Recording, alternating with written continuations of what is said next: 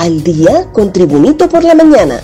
A continuación, la actualidad informativa nacional e internacional este 20 de abril del 2022. Los laureles entran en punto de complicación.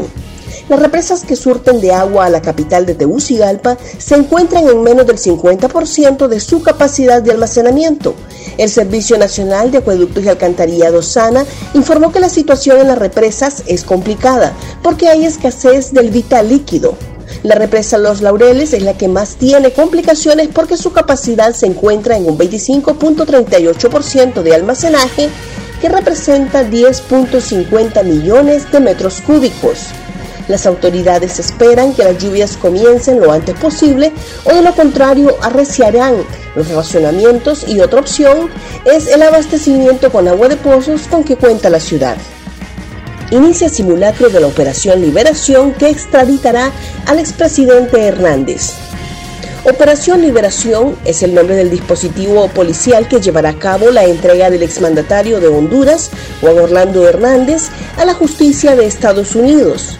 En el simulacro se mantienen cinco anillos de seguridad en la Dirección Nacional de Fuerzas Especiales, antes llamado Cobras, donde Hernández está recluido desde el 15 de febrero, día de su captura en la capital. Se espera que el secretario de Seguridad, Ramón Savillón, ofrezca una conferencia de prensa en las próximas horas. Desde el helipuerto de los Cobras saldrá un helicóptero que trasladará a Hernández a una base aérea donde será entregado a la DEA. Congreso discute decreto que deroga la sede. El Congreso Nacional discute la noche de este martes el decreto que deroga la zona de empleo y desarrollo económico. El proyecto fue introducido esta noche en la Cámara Legislativa y luego pasará a una comisión de dictamen antes de ser sometida a votación. Para la aprobación del decreto se necesita la mayoría calificada, que son 86 votos, para lo cual se necesita al menos 5 votos del Partido Nacional. Al respecto, el diputado y jefe de la bancada del Partido Nacional, Tomás Zambrano, dijo que acompañarán el decreto de derogación, pero con algunas condicionantes. 50.9% de los hondureños ya recibió dos dosis de la vacuna contra el COVID-19. Honduras suma 4.835.730 personas vacunadas con dos dosis contra el COVID-19, lo que representa el 50.9% de la población total del país centroamericano, informó este martes la Secretaría de Salud. Agregó que 5.846.947 personas han recibido al menos una dosis de la vacuna anti-COVID, lo que supone un 61.5% de los 9.5 millones de habitantes que tiene Honduras.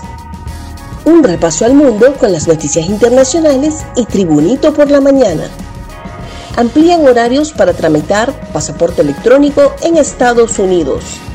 Las autoridades de la Secretaría de Relaciones Exteriores y Cooperación Internacional anunciaron que junto al Instituto Nacional de Migración trabajarán inclusive los días sábados en los consulados para atender la demanda de más de 26.000 hondureños que solicitaron el pasaporte con la medida de incluir el pasaporte electrónico y su impresión en todos los consulados en Estados Unidos, para iniciar en Washington, Atlanta y Nueva Orleans, indicaron que ampliarán el servicio hasta llegar a los 14 de este país. Netflix planea limitar las contraseñas compartidas. Un descenso inesperadamente brusco en los suscriptores de Netflix ha hecho que la plataforma estudie cambios a los que se ha resistido durante años, como el minimizar que los usuarios compartan sus contraseñas y crear un servicio asequible con publicidad. Los cambios anunciados el martes por la noche pretenden ayudar a Netflix a recuperar el impulso perdido en el último año.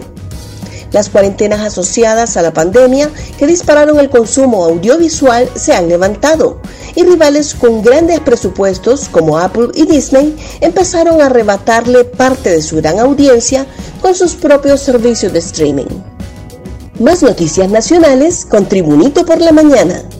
Importadores de vehículos se toman varias carreteras del país. Los importadores de carros usados se toman las principales carreteras del país en protesta para que se publique el decreto 153-2021 que permite el ingreso de modelos de autos inferiores al 2005, pero el mismo no ha sido publicado en la Gaceta. Las tomas se reportan en la carretera CA5 en el sector Puente en Curva, en Comayagua. Además se reportan tomas en el Jacaliapa, en el Paraíso y en la Lima Cortés. Según dirigentes del rubro, la no publicación del decreto no permite el ingreso de más de 10.000 vehículos que desde hace varios meses están retenidos en los predios fiscales de las aduanas de Honduras. Plataformas digitales deben pagar una remuneración justa a los medios. En la inauguración de la reunión del medio año de la CIP, el presidente Jorge Canaguati del grupo OPSA de San Pedro Sula manifestó su preocupación debido a la invasión de Rusia sobre Ucrania. En un mundo tan globalizado e interconectado, podemos sentir en carne propia una guerra tan lejana como si ocurriera a metros de distancia, advirtió. Ambas cosas, la guerra y la pandemia, con sus causas y efectos, fuentes de desinformación y propaganda, gritan a los cuatro vientos la renovada importancia que tiene nuestra función, el periodismo libre e independiente, para hacer que la verdad sea la tabla de salvación de la democracia y el desarrollo de nuestras sociedades, advirtió Kanahuati. Gracias por tu atención. Tribunito por la Mañana te invita a estar atento a su próximo boletín informativo.